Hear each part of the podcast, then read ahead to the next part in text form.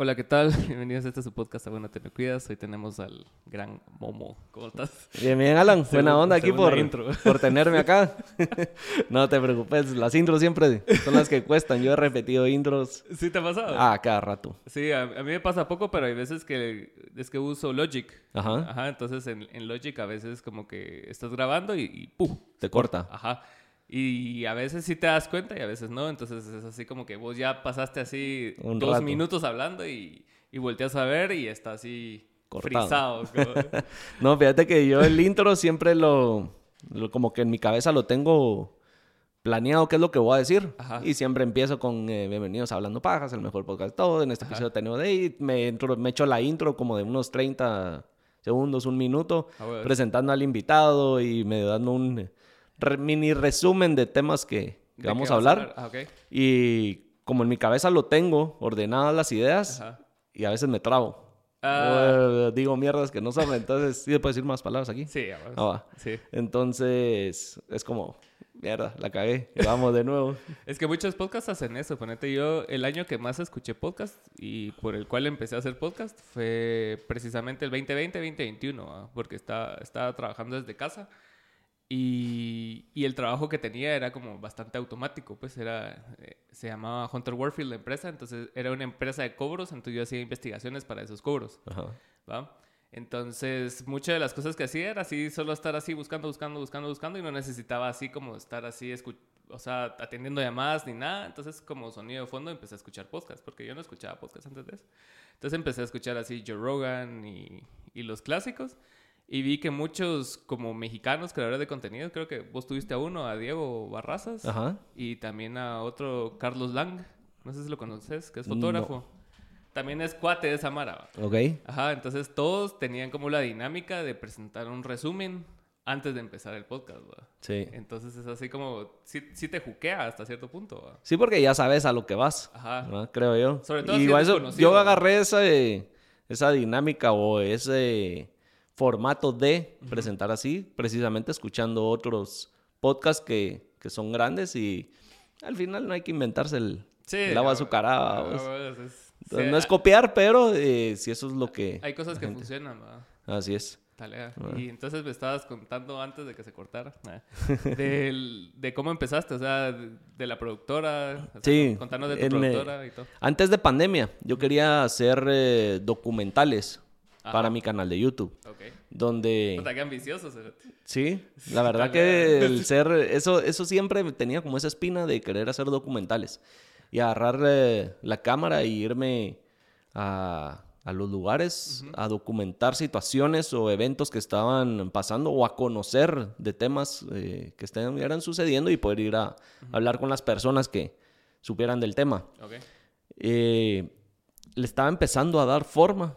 Hice un par ahí de, de prueba porque también perderle el miedo a la cámara, entender que sí hay que filmar, que no, eh, eh, definir tu estilo es la palabra. Antes de esto no habías tenido experiencia en frente de cámara.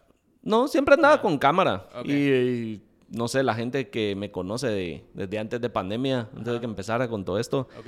el tema de producción de videos, de hacer videos, after movies y cosas así, siempre me, me gustaba. Entonces yo siempre andaba con mi cámara para todos lados, filmando y tomando fotos. Ajá. Y mm, quería poco a poco ir eh, como experimentando con cosas nuevas.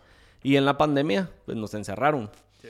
Dije, puta, me voy a entretener eh, haciendo estos documentales y hablando con Mara de cómo la están pasando. Y como no podíamos salir a documentar, a, filmar a los lugares, era por Zoom todo lo que, lo que hacía. Entonces, Sí. al final estabas haciendo, estaba haciendo un podcast sin Sí. decir que era un podcast, ¿verdad? Obviamente le metía eh, escenas donde yo salía hablando a cámara, eh, on-off de voz, eh, le montaba imágenes de stock, pero no me gustaba cómo quedaban porque veías todos, hice tres y los Ajá. tres se veían visualmente igual. Sí, pues. A menos que entendieras el tema, visualmente era Ajá. lo mismo, pues estar viendo a dos pelones hablando por Zoom en una pantalla no era agradable, ¿va? ¿Y qué te parece eso de, de como podcast por Zoom? ¿Sí te llega o preferís siempre como el, la interacción directa? La interacción. ¿Verdad que sí? Es que la conexión Sí. así Incluso vos estás hablando y por Zoom me interrumpís, no te escuchan bien. Sí. Eso de que cuando los dos hablan al mismo tiempo, no es lo mismo. como incómodo, Es más una sí. entrevista que una plática, creo Exacto, yo. Entonces, pues eh, no me gustó, como te digo, lo que, cómo estaba quedando. Ajá. Y, y de la nada dije, bueno, voy a probar a hacer un podcast. Que ahí sí no importa que se vean dos personas Hablando. viéndose en Zoom y era lo que uno estaba viendo en pandemia, encerrados. Sí, los claro. podcasts los veías así, veías a dos gentes hablando por Zoom. Entonces, no me quería que fuera virtual, quería que fueran presenciales. Entonces, el darle forma, terminar de armar de equipo, eh, conseguir bien eh, pues un estudio, el set donde se hizo, montarlo, eh, empezar a, a educarme de los canales de distribución, eh, todo. Y eso llevó un año. Sí, es bastante Wow, tiempo. Un año para lanzar el primer episodio. Es que. Y ese primer episodio, perdón que te interrumpa, se grabó dos veces. Ah, ¿sí? Entonces también fue así como... Qué mierda. ah, Fí- Fíjate que yo empecé eh, con la banda, eh, con Cameo Drive, teníamos la intención, porque justo antes, en el 2019, eh, Residente sacó una serie de entrevistas, no Ajá. te acuerdas, que Sí, estaban sí, así en su cocina chingando.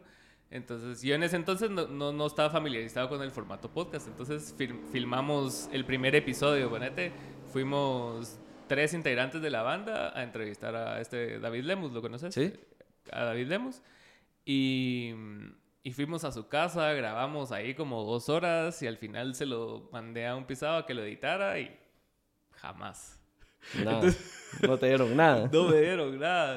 Entonces, ya, ya después, ya cuando hice el formato podcast ya más familiarizado, justo el primer episodio, cabal, fue así chafa, man. O sea, el- un teléfono aquí, los dos estábamos de ese lado y grabando audio en mi celular. Pero dije yo, o sea, aunque sea así, lo voy a sacar porque si no va a pasar lo mismo de la vez pasada. O sea, que, que no, no se va a terminar de concretar porque voy a depender de un externo. Y dije, esta mierda tiene que depender de mí, va. Entonces voy a hacer yo la edición y voy a echarle voz y a ver qué pasa. Entonces, ¿Y sabías editar? No. O sea, aprendiste también. Sí, vos. Al, al principio editaba en iMovie, imagínate. Así bien manual. Entonces no era así como de switchar cámara ni nada, sino que era así como cortar y seguía la otra, cortar y así, mano. Así. Pero con internet te vas ahí informando de la chiva y todo. Y los canales de distribución también fue otro rollo. Entonces lo que vos Ir hiciste conociendo. off cámara, un año lo hice, yo lo hice on Ajá. entonces fue así como un, un proceso de crecimiento documentado que vos ves así, o sea, si ves el episodio 1 y, y- y ves este, o sea, vas a ver que sí. Ya hay un cambio. Que hubo crecimiento, cabal. Sí, vale. Así pasa, así pasa. Y consejo para los que estén viendo. Es mejor empezar con lo que se tenga Ajá. que siempre buscar la situación o el momento perfecto para poder empezar algo porque nunca va a llegar. Nunca llega. Nunca llega ese momento y siempre uno, bueno, ya estás listo y ves que te falta algo. Y te falta algo y son excusas y Ajá. da el primer paso, empezá con lo que tengas. Y ahí te comprometes a hacer lo que estás haciendo y después en el camino vas resolviendo Sí, los pendientes. Ajá, vos decís, Eso es- ah, aquí no coloricé bien, voy a colorizar mejor la otra vez, la iluminación, y vas así como que twitchando. Incluso Roberto Martínez lo dice, o sea, como que empezá y después vas corrigiendo. Sí. Y Mr. Beast también, o sea, empezá y en tus primeros 100 videos van a ser una mierda, pero vas a aprender, ¿va? Y a partir del 101 ya tiene que ser algo que vos digas, Algo "Ah, diferente. Está, pues. Vos ya estás llegando al 100, Ya, episodio 100. O sea que el 101 ya con dron aquí, con todo, ¿va? un equipón. lo, lo que me llega de, de- según, según tu blog y, y, y todo lo que vos decís, o sea, que, que empezaste diciendo así como que es el mejor podcast de todo, era como una meta, ¿va? Y también vi que cuando, en, en la parte donde hablas ahí, estás así con, con una futura placa de, De YouTube. ajá, entonces Sí. como que tenés así como, como que trazas las metas y, y, lo, y lo tiras al aire para llegar a ello, o sea, ¿es una forma para presionarte o cómo...? Fíjate ¿Cómo lo que yo soy creyente de la ley de la atracción Ajá. y creo que lo que manifestas, obviamente hay que luchar por conseguirlo porque sí. ni modo que te quedas echado viendo tele y te va a llegar todo, no. Ajá. Pero sí soy creyente de, la ley de la atracción y de alguna manera es estar manifestando. Ajá. Primero yo creérmela para transmitirlo, porque si vos ni vos te crees eh, lo que sos, Sí, la demás gente cómo la vas a convencer, ¿va? Sí. Y después es eh, tener claro esas metas, de qué es lo que... Saber el cómo llegar a ella, ¿verdad? el cómo en el camino uno lo va, Ajá. lo va encontrando, pero el, el a dónde quiere uno llegar. Y, y desde el día uno que empezamos a producir el, el podcast con Guille, que es el que está ahí siempre en pro- detrás de cámara, en producción, creo que varios episodios lo hemos mencionado y ha salido. Sí, es famoso, güey. Eh, entonces, desde el día uno, le dije, mira, cuatro o cinco años para lograr tener, eh, hablando pajas, bien posicionado en Latinoamérica. Cualquiera que hable español, que por lo menos eh, consuma nuestro, nuestro contenido. Obviamente para eso es un proceso bien largo y queremos, eh, si queremos estar ahí peleándonos entre los mejores de habla hispana, hay que que, sí, hay hay- que creérsela. Y no eh, apuntarle ahí desde entrada, sino, ok, ¿cuál es la meta a corto plazo? La largo plazo, a mediano, y así nos vamos. ¿va? Es que está Corto, mediano, largo. Sí, es- sí, sí tienes que tener como metas realistas, ¿va? o sea, Sí. no puedes eh, empezar el día uno y ya que me firme Spotify. No, no, no, no. sí, Y es más, si querés empezar un podcast y crees que vas a vivir de eso desde la segunda semana, también sea, estás equivocado. Realmente monetizar un podcast cuesta. Sí, yo no sé, o sea, yo... ¿Vos yo- no lo tenés monetizado? Todavía no, o sea, yo estoy así como que todavía en, en proceso de aprendizaje, entonces, por eso también te invitaba como para aprender. De eso. Ajá. Mira, yo no vivo de hablando pajas. No creas que, que es lo que paga el desayuno todos los días. Ajá. Pero eh, de alguna manera va dejando un poquito. Por Sí. lo menos ya... ¿De qué manera puedes crear así como, o sea, en la música son regalías, pero o sea, ¿cómo Ajá. puedes empezar a monetizar? O sea, a través de YouTube o qué? A través de YouTube. Ajá. Pero tenés que tener un vergo de vistas para Ajá. poder decir, puedo hacer un- una carrera de esto y vivir solo de YouTube. Ajá. Si vos ves eh, a todos los youtubers y toda la gente que anda en YouTube, te dice que su ingreso menor es de YouTube. O sea, si dividen sus fuentes de ingresos, la que menos representa es YouTube. Pero es la que el canal de distribución para dar a conocer las demás. Sí, sí. Entonces, eh, patrocinios, eh, vender publicidad dentro de tu contenido.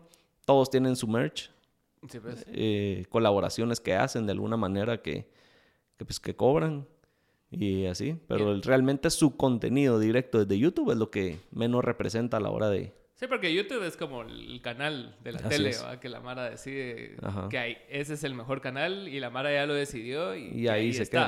Ajá, a- aunque hayan otras donde tal vez el porcentaje de regalías que te den sea mayor, así Vimeo o lo que sea, pero nadie los consume realmente, pues, o sea, eh, en comparación a YouTube. Sí. Entonces es así como bien pisado, porque estás en un, en un juego donde competís con todo el entretenimiento, o sea, deportes, podcasts, Todo. Beast.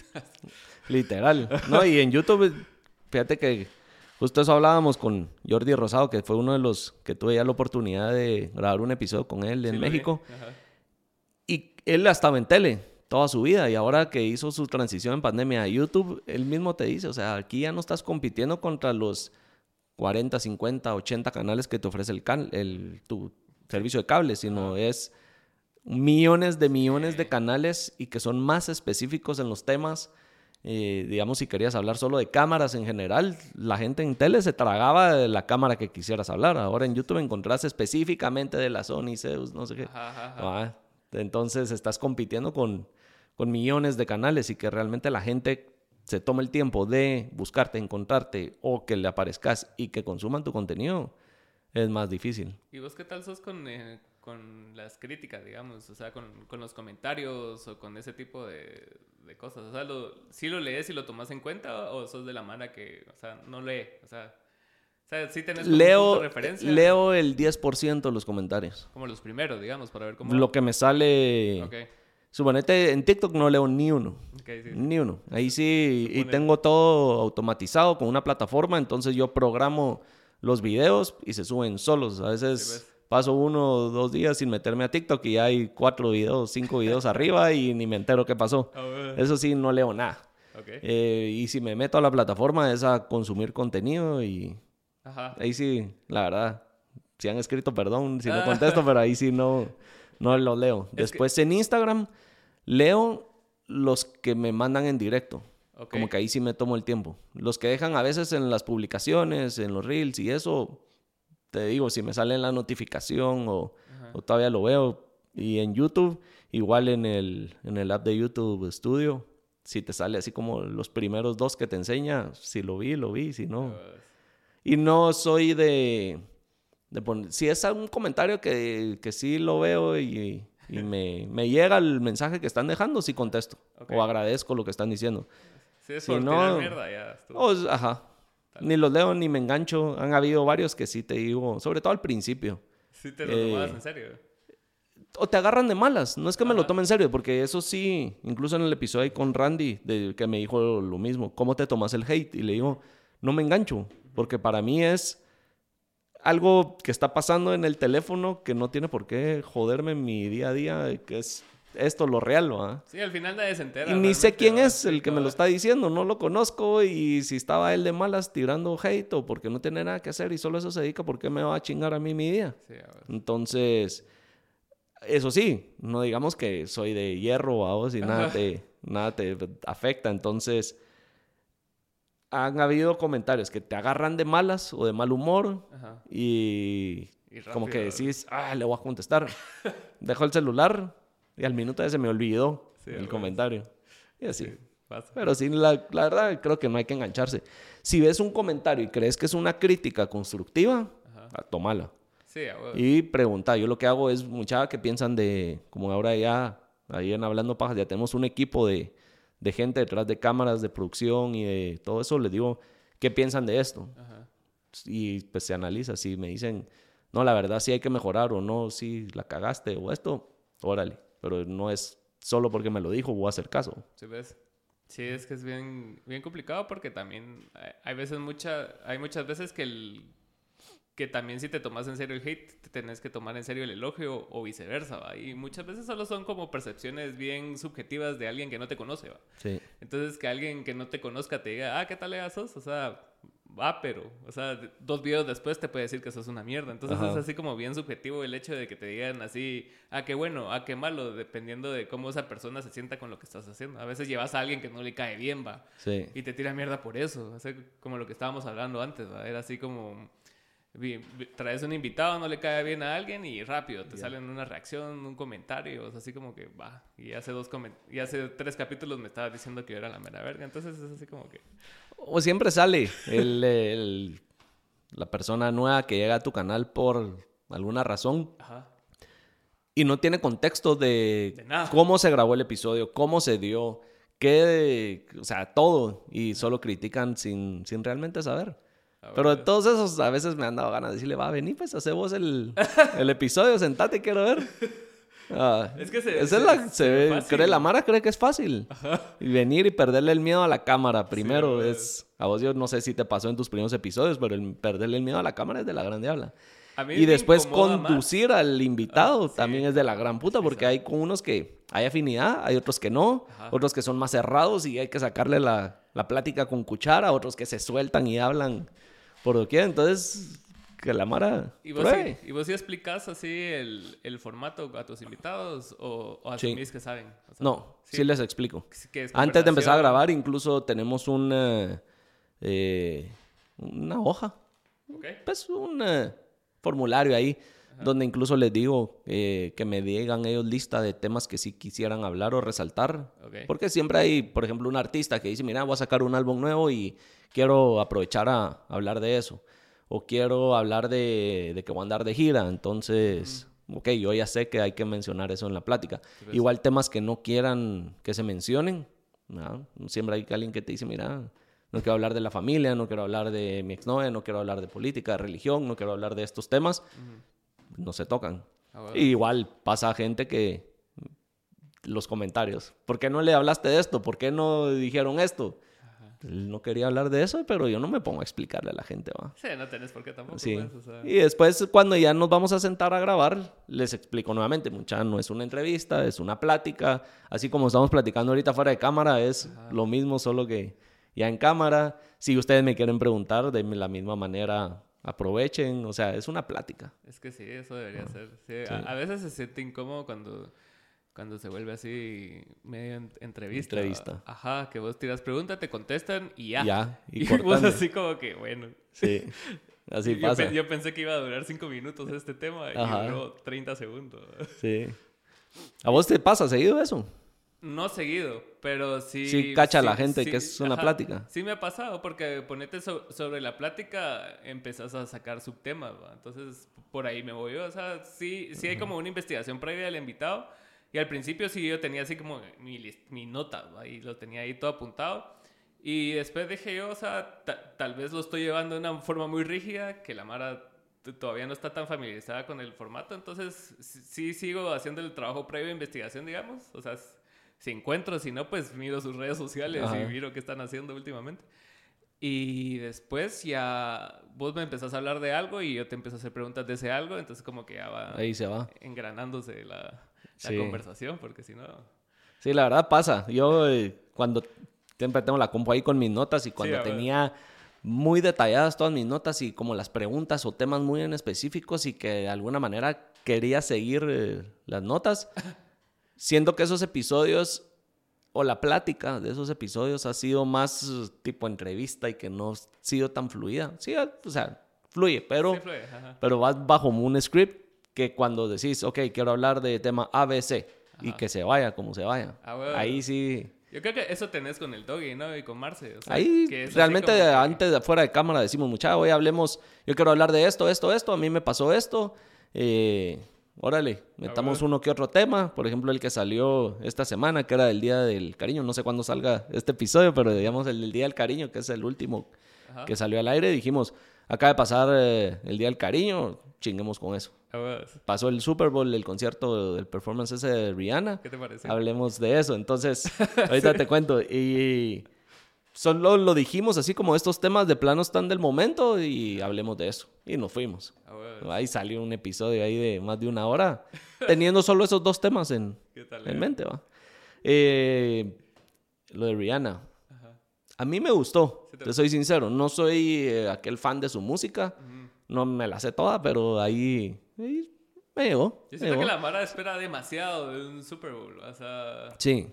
Son 10 minutos que se tiene que lucir el artista, o 12, no sé cuánto es. Ah, y si no haces piruetas, sos una mierda. Sí, y obviamente la pobre embarazada estaban esperando que quisiera tal vez un show, saber ni cómo. Tenía 7 años de no hacer eh, un, show, entonces... La verdad que talea que tu primer show después de 7 años sea un Super. A mí sí me llegó. Sí, estuvo bien. No, ni yo soy, ni yo, ni yo soy tan exigente con eso, porque ponete a mí, el, el peor para mí ha sido el de Weekend. Porque, ¿Crees? O sea, porque, o sea, realmente no hizo nada diferente el bro, y, pero sí fue un buen show de The Weeknd, digamos. Mira, yo que ando en mercadeo, Ajá. o sabes que ya todo es planeado y hecho para generar tema y ver cómo haces un trending topic. Ajá los que ven eh, estas campañas del, o por lo menos en ese Super Bowl, era, vos sabes quién es Gary Vee. Sí. Va, con su agencia, Ajá. Eh, con Biner Media, ellos... El de Weekend. No, ajá, el Super Bowl de Weekend. Ok, ok. Eh, ellos estaban encargados de, porque ellos trabajan con Pepsi mm. en Estados Unidos. Y él después, el lunes, creo yo, el lunes o martes, salió, sacó un video diciendo, no importa lo que hayas hecho. Pepsi Halftime Show está trending topic número uno. Ahí se pagó todo. Toda la campaña. Entonces, al final está la gente hablando de Pepsi, posicionando la marca. Están hablando del Halftime Show, que de alguna manera ellos me imagino que tuvieron algo que ver. Y de ahí se pagó todo. ¿Querías que la gente hablara? Ahí está. Ahí está. Sí. Es que sí. Entonces ahí es donde decís, ¿Fue una cagada? ¿No fue una cagada? El objetivo lo lograron. Sí, es que a la verga. Es que sí. Y él salió, salió hablando de eso. Entonces ahí es donde decís, ya todo lo que veas tiene un porqué. Yo, yo siento que, que sí, que sí tienes razón porque hay resultados, pero siento también que si todo lo haces en función a ese resultado, también puedes caer en, en contenido no tan talegas solo por crear... Obvio conversación, como lo que estábamos hablando, y justo era uno de los temas que quería tocar con vos, o sea, de, en el momento que vos decidiste como buscar la viralidad, o sea, como que empiezan los receptores de dopamina a decirte, Cérate, esa mira te genera un verbo de likes, man, o sea, hacelo otra vez, va, y vos así como que sí, sí, sí, sí, y a vos que sí te genera, o sea, todos voltean a ver, todos, pero es realmente lo que vos estás buscando, o sea, o sea, porque resultados hay, y qué talea pero, o sea, sí, sí está fulfilling como que al, al Momo que empezó el podcast. ¿va? Fíjate que de eso que hablas, eh, que estábamos hablando fuera de cámara, para que entiendan, ahí cuando se cumplió un año hablando pajas, Ajá. subí un video como analizando lo que había sido ese año. Y justo lo que decís, estaba cayendo yo más en buscar contenido. El amarillismo, busca- buscando, literal, buscando más la controversia, el que se volviera viral. eh, perdón si de los invitados que de alguna manera pues fueron parte de, yo siempre decía, ah, le voy a hacer esta pregunta porque yo sabía que ese clip podía sacar algo Ah, vos ya estabas pensando en el clip. ya, ya Ah, estaba pensando en el clip. ¿Por qué? Porque ya estaba, como decís, esa dopamina de... Si le pregunto esto, lo que me conteste, pero es la pregunta lo que va a enganchar a la gente y, y así me iba. Y al ¿Qué final engasa? era una... Era en el... ¿Cómo te digo? No me sentía bien después Ujú. porque me estaba dando cuenta que la gente no estaba tomando o agarrándole la onda al podcast de la manera que yo quería. Ujú. Empecé a tener invitados que me cancelaban, empecé a tener invitados que me decían, mira, puta, la verdad yo creí que solo venías a que me reventaras y que me hicieran mierda. Eh, invitados me decían, mira, eh, no, ahí no quiero ir. ¿Por qué? Porque veían lo que estaba pasando después. Sí, pues. Entonces, cuando empecé a ver eso, dije, un momento, ¿qué está pasando acá? Aquí la estamos cagando. ¿Qué, qué, qué mensaje estamos transmitiendo? Eh, la gente no quiere venir. ¿Por qué? Porque cómo se van a ver ellos afectados después. Entonces ahí es donde, pues, pusimos pausa un, eh, un momento a lo que realmente quería hacer, Ajá. a dónde quería llevar el podcast y cómo quería que la gente lo, lo percibiera. Ok.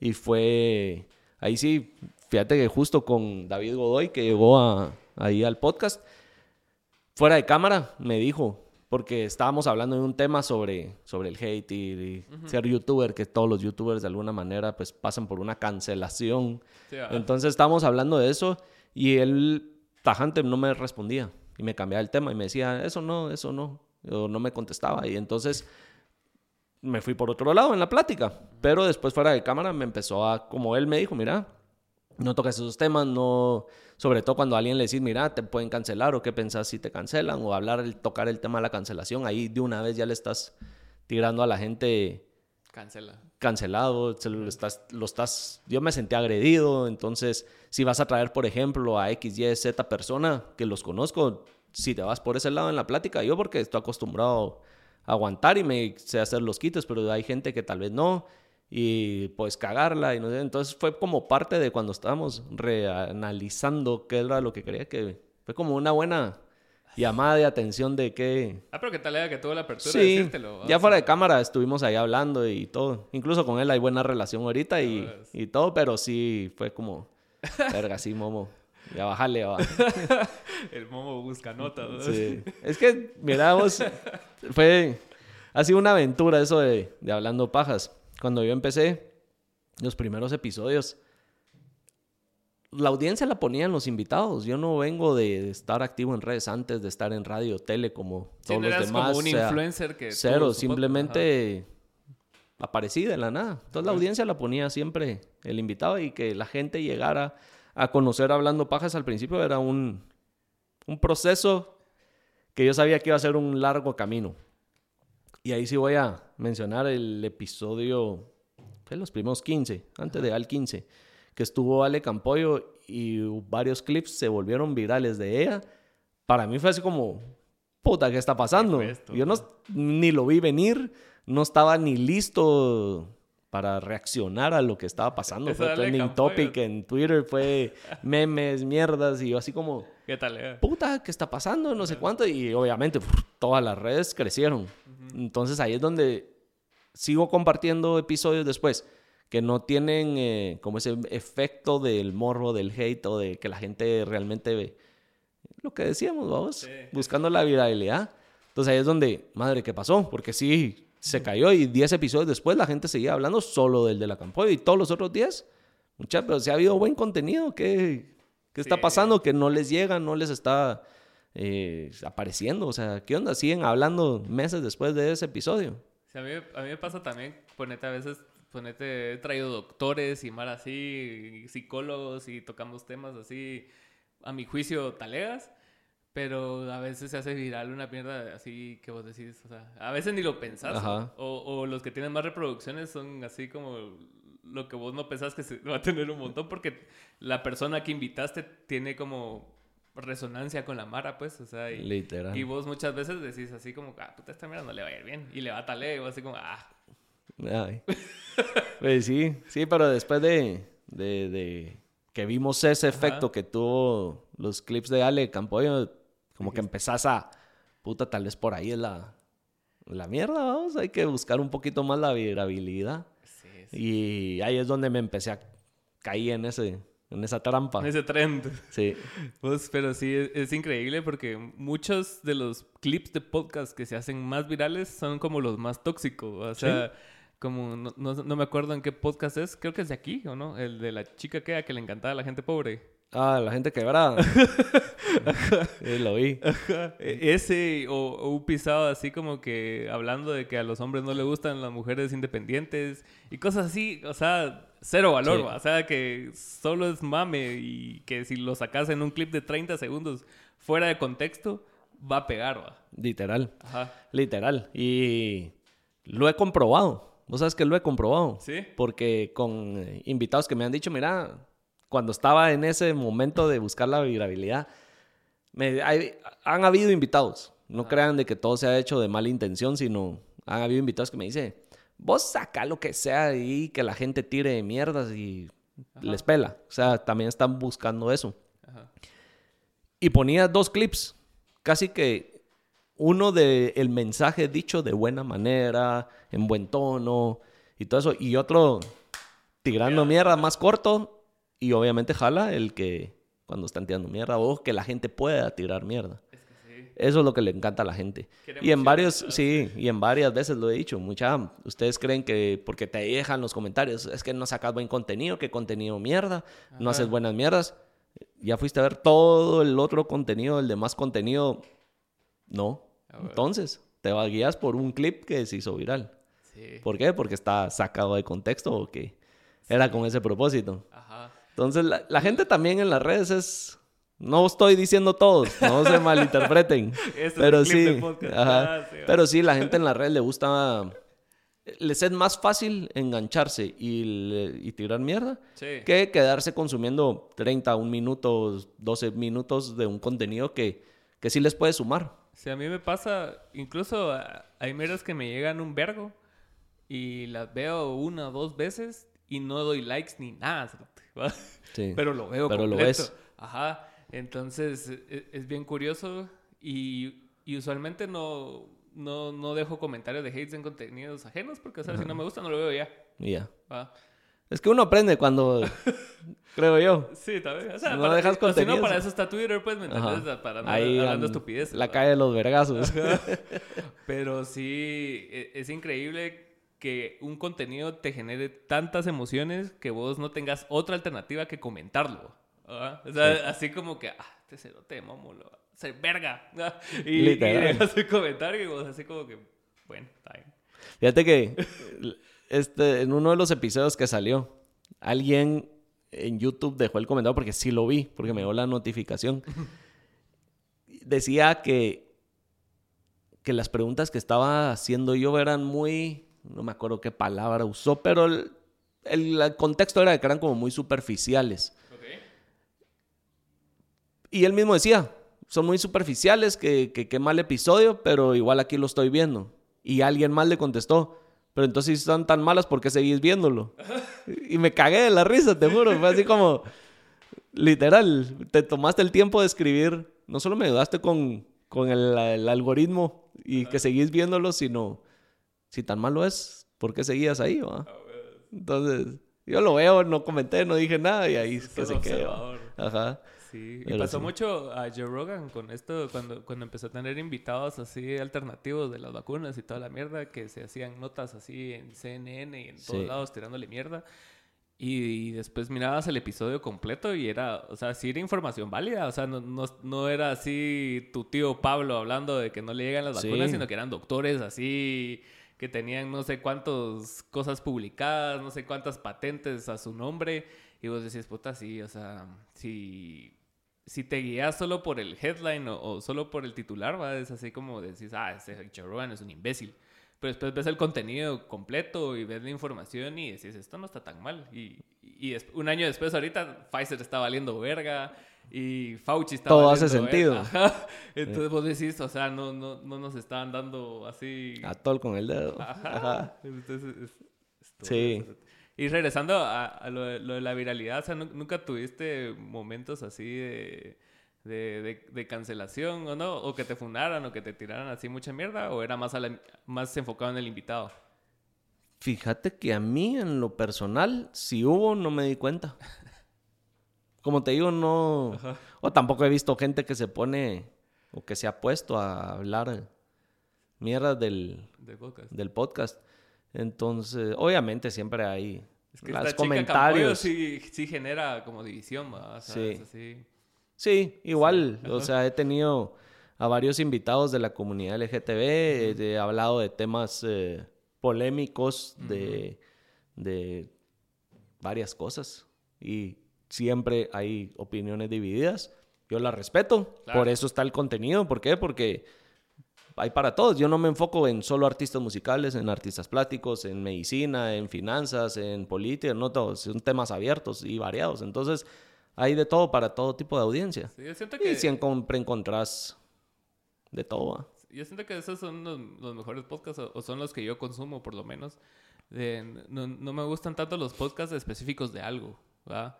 Y me gusta así como ver contenido de que llevas a un artista y después puedes llevar a un político, después un podcaster, un youtuber y, y lo que sea, porque siento yo que ahí puedes trazar una línea común entre tantos casos de éxito, Entonces puedes ver, o sea, qué hizo Juan Pazurita, qué hizo Jordi Rosado, qué hizo eh, Diego Barrazas, qué hizo, puta, no sé, Alfonso Portillo.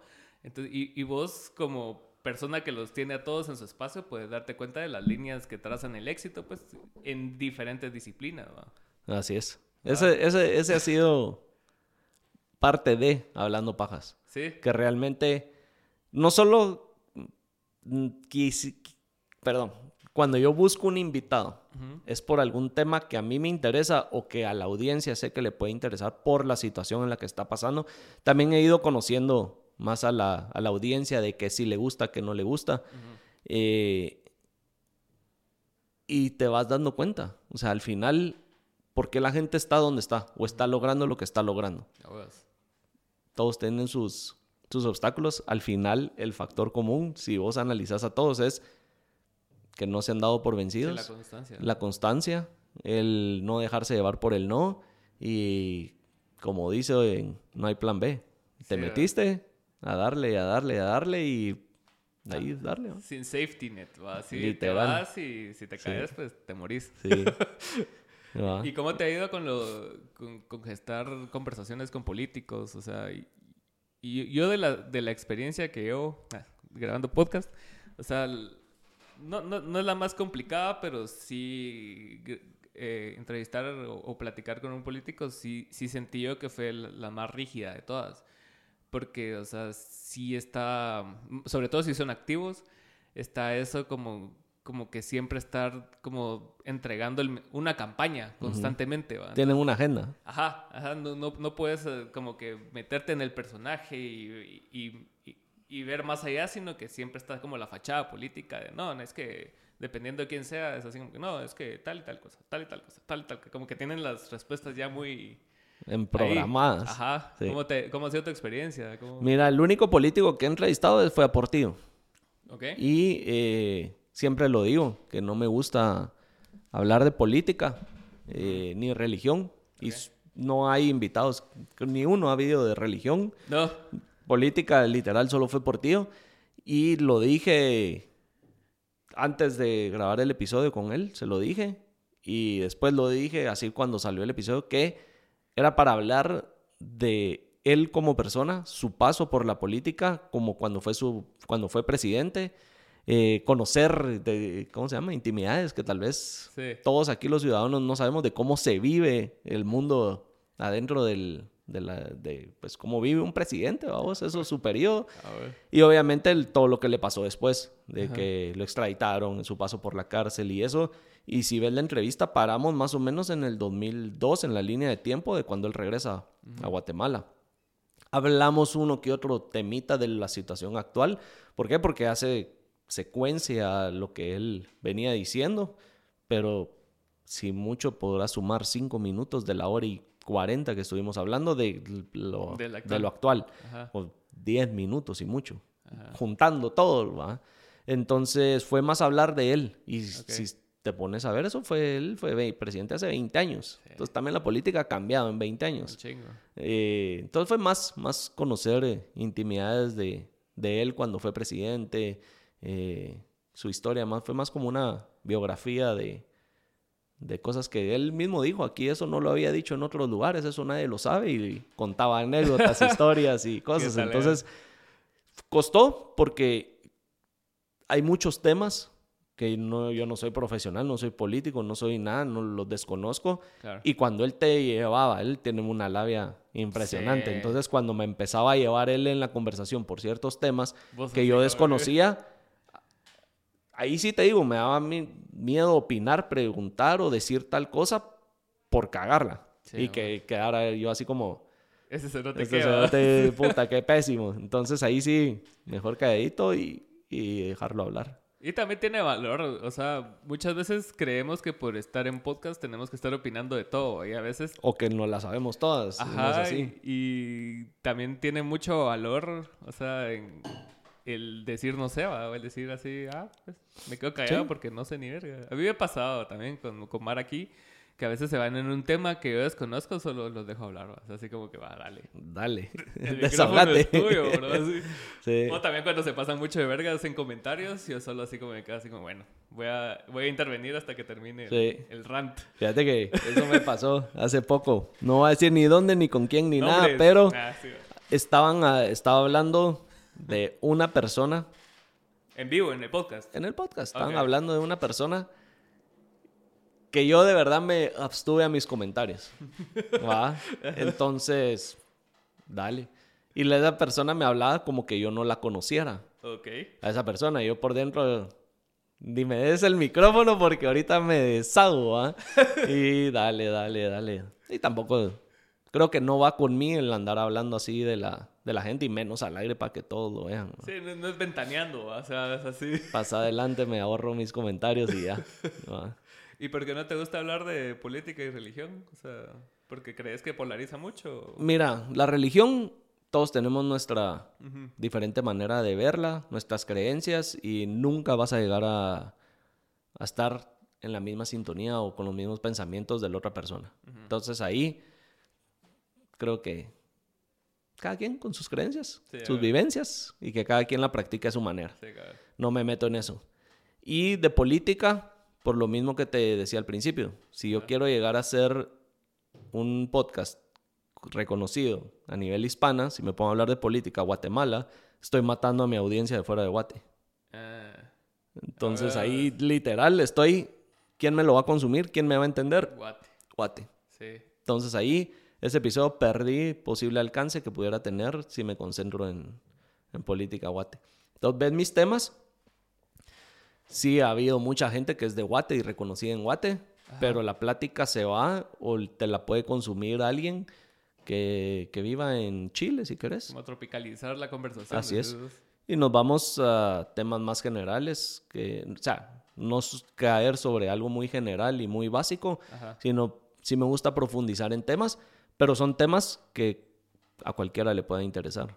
Obviamente hay ejemplos y se usan ciertas situaciones vividas en Guate, porque aquí es donde estamos, pero que creo que a cualquiera lo puede entender, ¿va? O por lo menos el 80% del episodio que te lo entienda y te lo consuma. Pues, Entonces siempre como que lo he tenido claro eso. Y también cuando me dicen, mira, invitemos a tal persona. Ajá está bueno, démosle. Y yo no le cierro las puertas a la gente, incluso a, a, seguidores los he llevado y conocer a los seguidores y hemos grabado episodios con seguidores. ¿Has llevado seguidores? Sí. ¿Qué tal? Eh? Es una nave. Tres veces hemos hecho esa dinámica. Y paras hablando y tal vez el contenido es muy específico de Guate, pero de alguna manera siempre sacas más de algo que a alguien de fuera le pueda servir. Sí, sí. Y esa es, esa es la idea, ¿va? Sí, muchas veces en los podcasts de otros países sí caen mucho en hablar cosas muy específicas de su lugar. ¿va? Sí. Te perdés. Ajá, vos te quedas así como que, o tenés que buscarlo, pues. O sea, Ajá. ah, Pero ahí ya, ya perdiste. alguien tiempo. que quiera hacer la labor de buscarlo y entender, lo va a hacer. Si no, alguien más, me salgo y voy para otro lado, Es a consumir otro contenido. Sí. Ajá. ¿Y cómo, ¿Y cómo ha sido tu experiencia ya en, en, en episodios así como que tienen ya muchos ojos encima? Así como mencionaste, Jordi Rosado, ahorita que estuvo Juan Pazurita. Entonces, o sea, ¿la preparación es igual o sentís una presión añadida? O, o es, porque asumo, con Juan Pazurita te dieron como 20 minutos. ¿va? 20 minutos tenía y me pasé. Ajá, como cómo condensás así algo que se puede desarrollar en una hora, hora y media en, en, en nada, en 20 minutos. En 20 minutos ta- nos tardamos nosotros en saludarnos. ¿va? Sí. Fíjate que igual con Jordi tenía media hora y nos pasamos unos minutos ahí. Eh, al final, yo sé que tengo el tiempo contado. No es como que a medio episodio me enteré que, me, Sí, que se tiene que cortar. Entonces, yo trato de definir qué tema no se ha hablado o esa persona no la ha hablado en otros lugares y sacarle provecho a esos 20, 30 minutos. Sí, pues. Entonces, por ejemplo, Jordi casi no encontré nada de contenido donde él hablara de su transición a- al mundo digital, a, a YouTube. En- y que realmente él comparara Sí, pues. su paso por la tele con el paso de YouTube y hablar de los dos mundos.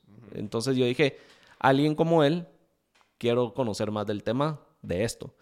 Hablamos también de, de su biografía, de su biografía, de sus libros que ha sacado y llegó a ser eh, de los más vendidos en México. Sí, Entonces, como alguien que viene de tele, que es un comunicador, tiene de los libros más vendidos en México, donde están todos los demás escritores tan importantes en México. Entonces, no habían de esos dos temas que realmente había visto que Jordi los hablara. Entonces dije, "Ah, voy a atacar eso. Sí, sí, o Si sea, alguien quiere ir a conocer eh, a Jordi y hablar de otro rollo y su problema con Al Ramones, está inundado el internet de esa información. No iba a ser uno más que iba a distribuir la misma información que estaba. Entonces, ahí sí es una labor más grande de estudiar al invitado y de si- tener claro qué temas quieres hablar.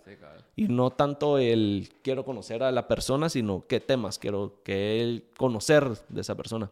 Y te vas. Sí, porque, o sea, son figuras ya grandes que la gente conoce. O sea, Y que pueden encontrar esa información de, ay, ¿por qué no le preguntaste tal cosa? Ahí está. Ponele en Google y ahí te sale. Y lo mismo fue con Juanpa. Eh, a mí ahí tuve acceso a Juanpa gracias a Pepsi. Entonces Pepsi, como estaban haciendo la campaña, estos los imperdibles que andan promoviendo ahorita, sí me pidieron que se tenía que hablar del tema. Ok. ¿verdad? Entonces, ok, aquí viene la campaña, pero vos quiero que hablen como más eh, abierto, o más detallado, que se extienda más la plática sobre qué son los imperdibles y lo que le está haciendo en Guate. Y bueno, entonces ahí ya me quitaron cinco minutos de, de tiempo hablando de los imperdibles. Y después me fui, me fui por los temas que desarrollé con él. Sí, pues.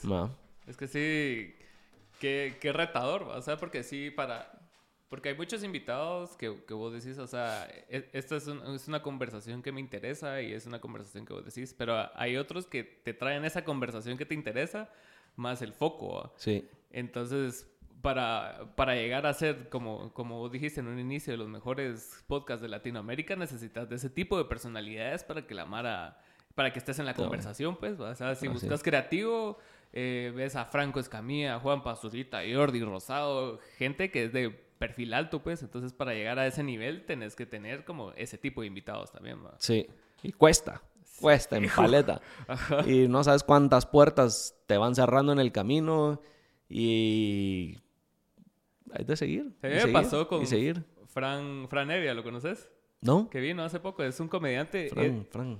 es conocido en México, es mexicano, es conocido, pero no es un Richo Farrell, no es un Alex Fernández, pero para ellos es como la mera verga. Este Ok. cerote es la mera verga, ¿va? porque es de, como de la misma escuela, nació en el mismo tiempo y, y ha desarrollado más su carrera en escritura de comedia, ¿va? series, mamá. ¿va? Y ha tenido programas varios con Alex Fernández y con esta Mara. Entonces, él vino hace poco. Pero se presentó así en Trovallas porque lo trajeron esas productoras independientes de comedia. Ajá. Comedia con Banquito y todos esos.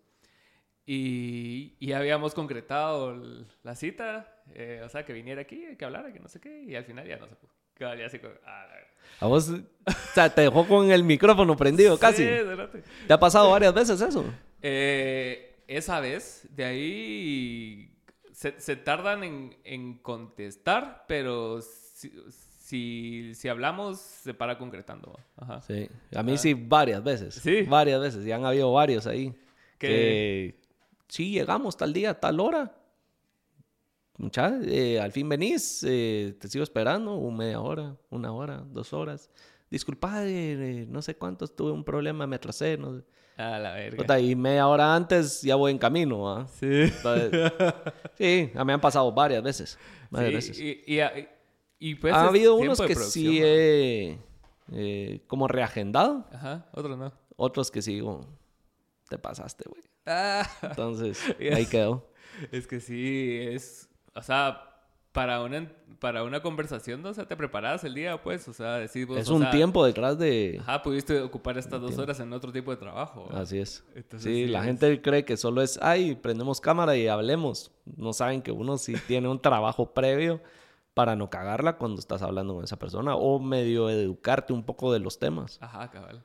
¿Y ahorita cómo vas con, con es- eso? Como ahora ves el video del blog, decís vos, o sea, cuando llevabas un año y ahorita, o sea, ¿sí te gustó cómo lo, reconducí, cómo lo recondujiste? ¿Y cómo, cómo está como en tu proyección de, de cinco años que tenías al inicio? O sea, ¿cómo, cómo ves la posición Que se del dio resultado el, Ajá, ajá. el giro. Ajá. Fíjate que sí, sí. Y voy a volver a mencionar a Gary Vee porque me da un chingo su contenido. Está legal. Y él siempre dice que no te enfoques en tanto crear contenido, sino en crear una comunidad. Y cuando vas creando una comunidad, tu comunidad construye, consume tu contenido y te hace más fuerte que solo estar poniendo contenido sin tener una comunidad. Entonces me empecé a enfocar en crear una comunidad. Entonces ahí no sé si ves eh, las historias que subo, el contenido que subo, me refiero a la Mara como los pajeros. Sí. Eh, empecé como a, a responder mal los mensajes, a querer conocer a la gente, invitar a los suscriptores o a, las, eh, a los seguidores al, al set. Eh, creé los stickers que, y las gorras que le he dado a un montón de mana. Entonces me piden, yo quiero, yo quiero. Te las regalo, dale, dale, dale. Eh, conocer a la gente, por lo menos ahora, una vez a la semana, llegan, llegan seguidores allá al estudio eh, a conocer y todo. Empezás como a, de alguna manera, quise fidelizar más a la audiencia y crear una comunidad. Entonces, cuando me empecé a enfocar más en eso y no en sacar contenido solo por hacerme viral, creo que le agarró más forma el proyecto. Sí, pues, Siento que Más sí- personalidad, digamos. Así es. Entonces, y también empezó a crecer, de alguna manera empezó a crecer eh, más. ¿Por qué? Porque ya la gente sentía como esa conexión con el proyecto. Entonces, eh, no sé, me, me entretiene ahí hablar con la gente, me, me llega, la gente te dice, vos se lo recomendé a mi hermano, a mi primo, a eh, mi tío, al chucho, no sé. Ah. Y es satisfactorio, ¿por qué? Porque quiere decir que si la gente ya lo está recomendando, es porque algo bueno se está haciendo. Exacto. Y ya no estás cayendo en crear contenido solo, o contenido malo por buscar la virabilidad. Y entonces, me ha llegado, me ha llegado el, El nuevo giro. el nuevo giro, ¿va? Incluso después en el camino me tuve que cambiar de nombre al canal. El podcast se sigue llamando Hablando Pajas. Mucha gente todavía anda ahí como, Dudoso. ¿qué pasó? No, Ajá. todavía nos llamamos Hablando Pajas. Solo el canal y las cuentas de las redes cambiaron porque estaba censurado por la palabra pajas. Me contaste el día que nos conocimos Sí. que, que el cambio de nombre sí como que abrió el Destrabó. chorro otra vez. Ajá. Sí. Pero los seguidores de antes o que no están muy pendientes están como, puta, ¿qué pasó? A ver.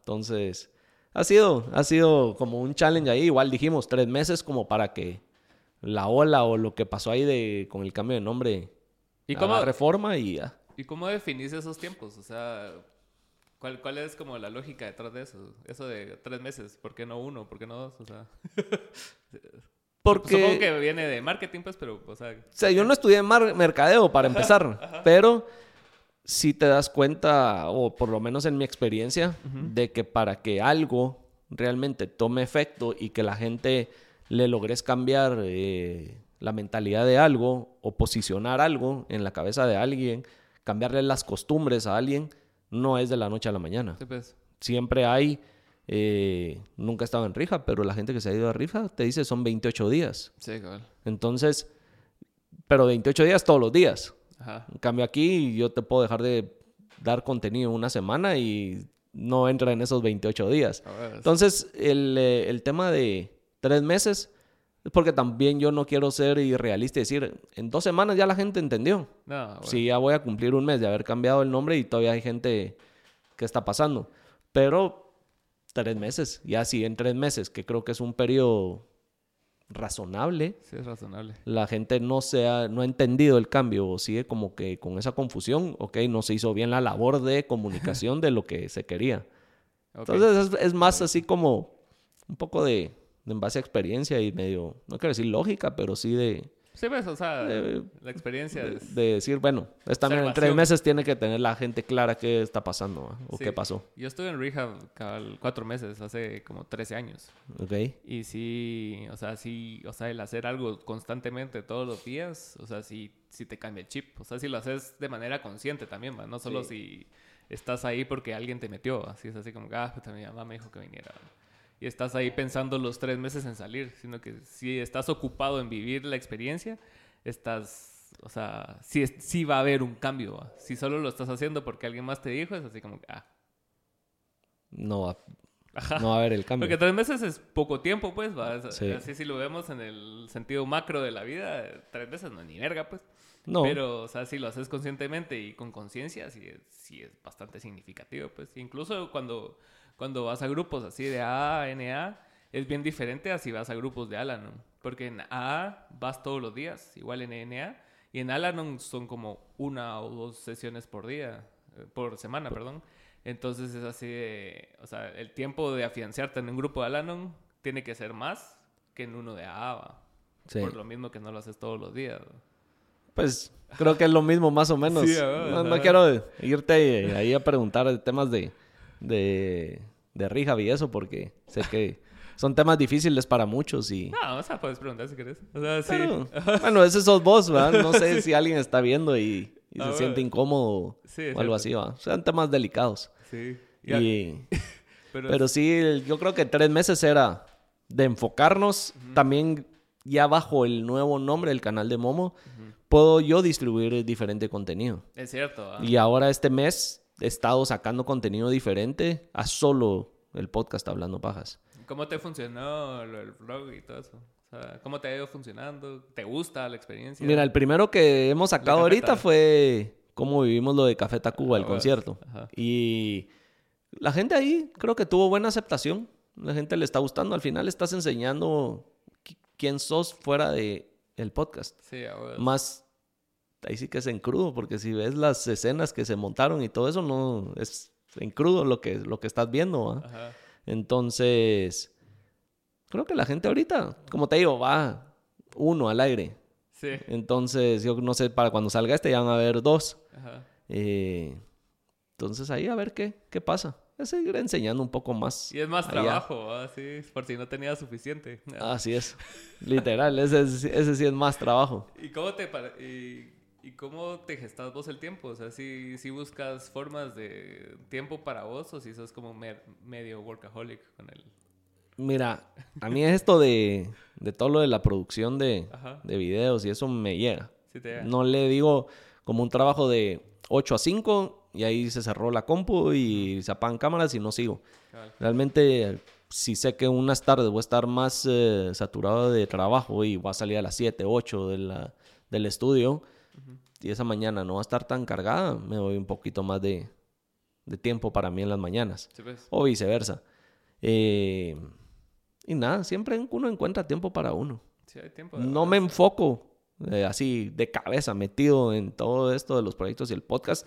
Porque también, puta, mi esposa me corta los huevos, ¿va? También necesitas tiempo personal y de la familia. Entonces, Sí, ahí sí no, no se puede. Pero Es un balance, la verdad uno encuentra un balance, hago el esfuerzo de ir a almorzar con ella todos los días, Sí, pues. eh, en las mañanas, eh, igual ahí me Tiempo estoy... de calidad. eso. Sí, ¿Y cómo te ha ido siendo papá? una nave, vos, Talea. una nave. Los que ya son papás creo que me entienden. Ah, bueno. Ahora sí es otro pedo. Yo Un montón de... papá Ahí y sí, Cambia.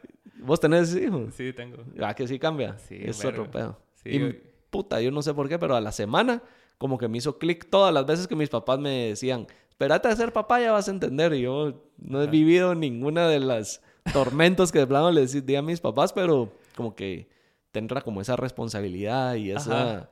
Que no, de cosa de protección, de que no querés que, que le pase nada, que Está como que leve. hizo sentido. Sí. Sí, a mí, a mí desde el inicio, o sea, no del inicio, pues, pero el embarazo yo creo que como hombre no entendemos por completo lo que está pasando, pues, o sea, solo... Ajá. Sí querés tener una conciencia de lo que sucede, pero a vos que no está creciendo dentro tuyo, entonces no sabes, ¿va? y no lo estás viendo así tan físicamente. Entonces, en un inicio dije, yo, puta, qué tan difícil puede ser, ¿va? Así.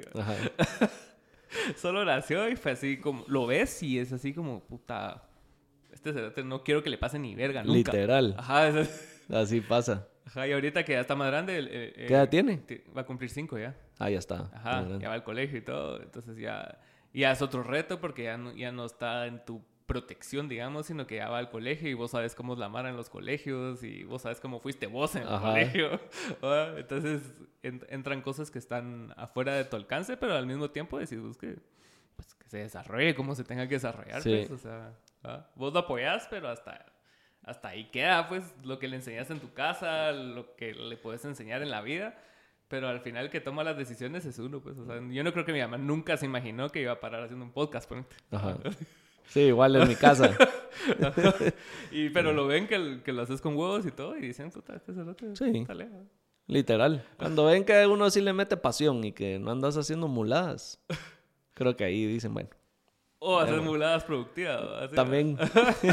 Porque para muchos puede ser esto una mulada.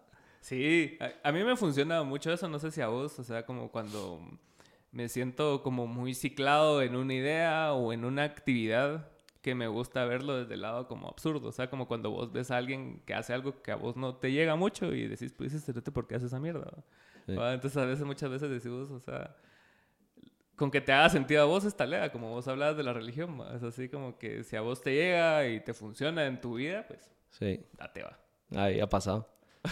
Y también lo clásico, vamos al principio, gente que no te apoya y después ya en el camino, Ajá, a que de a huevo, a que nada, y ahí están apoyando.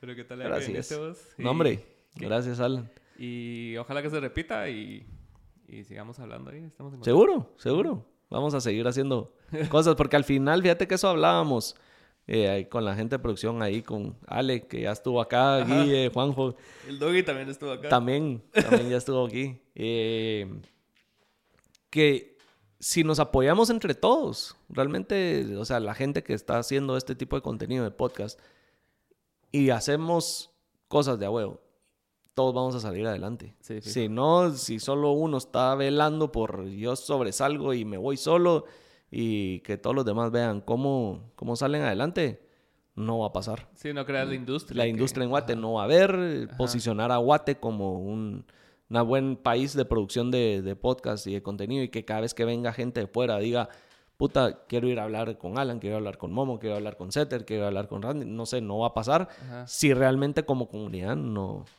no nos Sí. apoyamos entre todos. Es Eso es una analogía ahí que... Es poco lo que pasó en Monterrey, ¿va? O sea, que... que Vos no- sabes que ese ejemplo usé con ellos, ¿Ah, con, sí? la, con la gente, de que realmente vos ves los creadores de contenido de México y entre todos ya hay una colaboración. Sí, a vos. Y mencionás así los que querás ahorita y ya entre ellos hicieron algo en conjunto. Lo mismo pasó en el reggaetón en Puerto Rico. Ajá. Todos tuvieron su colaboración con todos y la bulla fue no de uno, sino de, de todos. Sí, el, el porcentaje que consumo de contenido de México, el 90% es de Monterrey, creo yo, porque está Creativo, está Adrián Marcelo, el Dementes, eh, los Rosarines. Entonces Sí. vos decís, o sea, es un... Y ves y, y llegan, y hasta se rolan los invitados y todo el rollo. Entonces sí crearon un circuito talega, pues. ¿no? Así es. Sí, eso es lo que, que hay que hacer acá. Hay que. Talega. No, ah. Bueno, que listo, pues. Sí, gracias hombre. por ver. Gracias, Alan. Órale.